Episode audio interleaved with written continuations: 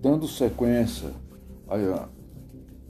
sobre falando sobre os animais, os animais do cerrado. Hoje vou contar a história de mais um livro do projeto de preservação ambiental infantil, O Cerrado na Escola, do escritor Pedro Ivo. O animal que escolhi para falar hoje foi o gavião carijó. É uma ave de rapina. Vive em todas as regiões do Brasil. O ambiente preferido são os campos abertos, como chapadas, cerrados, pois não gostam de matas fechadas. Ele se adaptou muito bem nas áreas urbanas. Eles costumam viver em casais e a fêmea é quem choca os ovos e, em média, de dois ovos por ninhada e cuida da criação dos filhotes. Procuram alimentos nos ninhos das aves menores, como o bentivi. Para defender-se, estas aves costumam atacar os gaviões carijós em pleno voo. O principal alimento são as pequenas cobras e roedores que vivem no campo e na cidade. As pessoas acham que o gavião carijó é malvado. Isso não é verdade eles só caçam para comer e continuar vivo. E só assim que conseguem se alimentar e alimentar os filhotes. Na natureza, contribui para o equilíbrio ecológico das áreas onde vive. Por, por isso precisa ser preservada. Agora vou lhe passar algumas informações do tipo curiosidade. O nome científico é Rupurnis magninotris. Os gaviões carijosos estão presentes em todas as regiões do Brasil. Pesam até 300 gramas e medem até 40 centímetros. Os adultos apresentam a ponta do bico preta com a base amarela.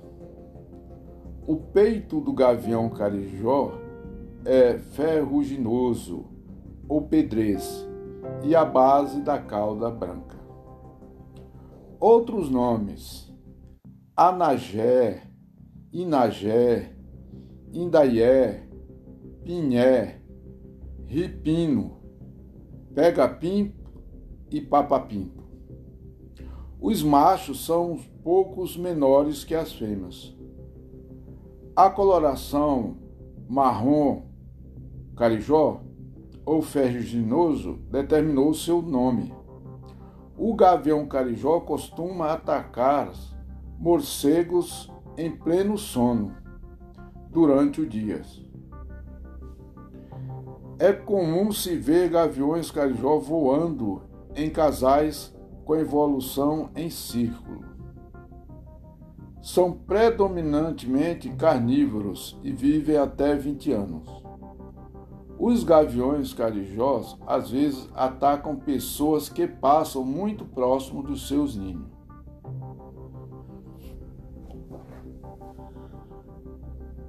Acabei de contar a história do, do livro O Gavião Carijó, do escritor Pedro Ivo.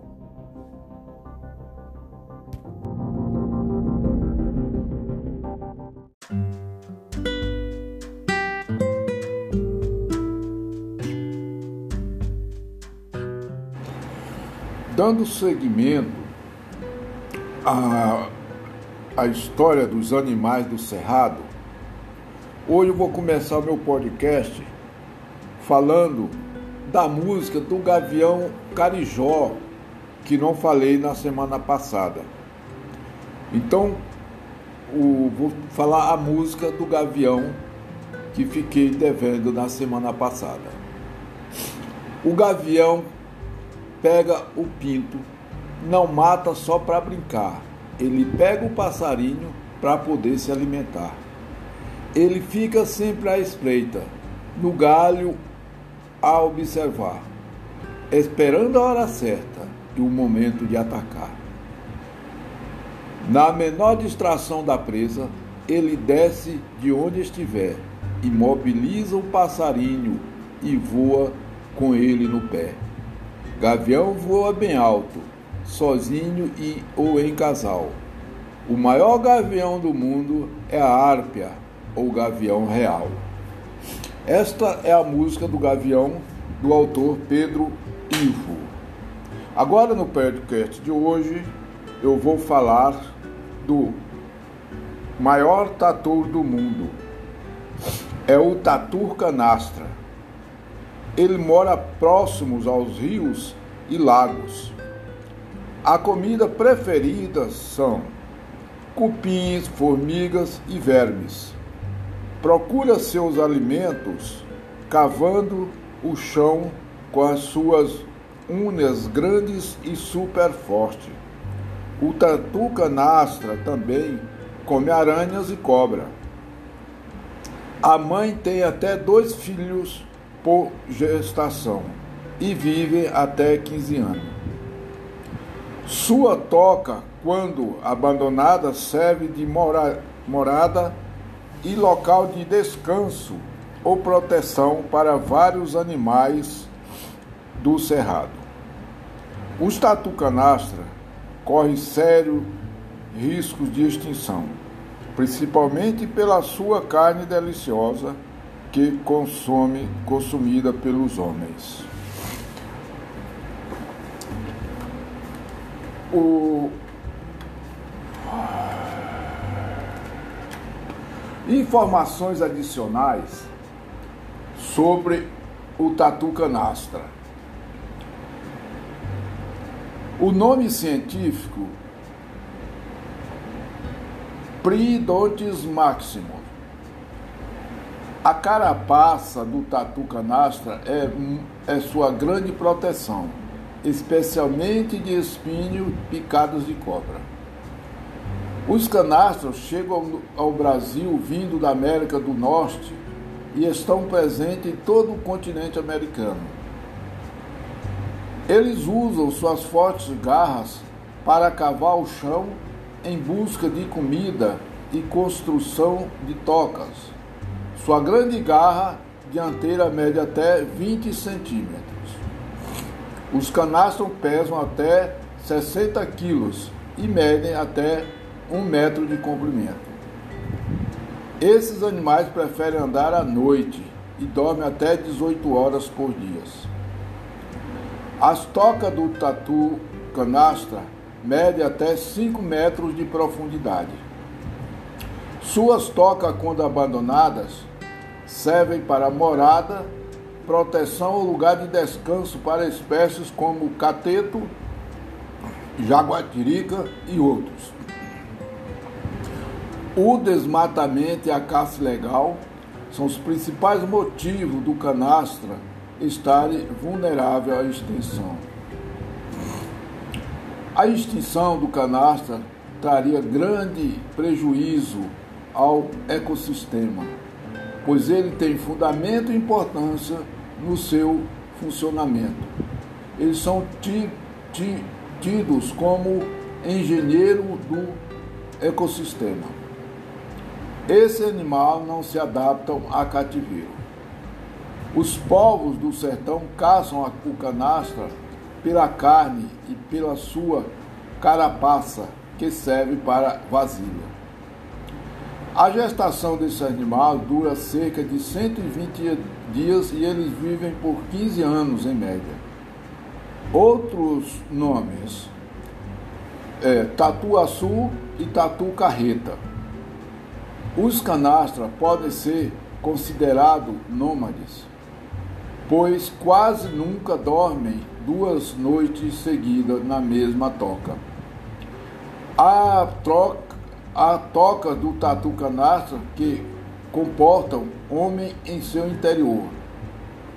O único tatu canastra vivendo no zoológico de Brasília é uma fêmea chamada Maria Bonita.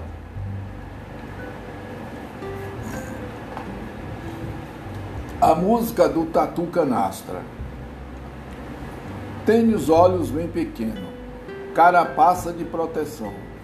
Sou um bicho encourado vivendo aqui no sertão. Sou de temperamento dócil e nunca fico estressado. Meu maior inimigo é o homem, porque sou muito caçado. No cerrado um banquete, sempre com muita fartura. É o voo da formiga Içá, a nossa amiga Tanajura. Nesse tempo a comida é farta, dá para encher quase qualquer panela. É o cerrado todinho engorda com a manteiga da bunda dela. Quando a fêmea tatua engravida, gesta por 120 dias e gera sempre por ninhada, só uma ou duas crias. Um parente meu ficou famoso, virou símbolo de Copa do Mundo, mas fiquei tão preocupado que minha toca cavei mais profundo. Todos falaram de nós. Era tatu pra cá, tatu pra lá. Depois que passou a Copa, ninguém pensa em preservar. Esta é mais uma obra do escritor Pedro Ivo, né, da coleção Cerrado na Escola.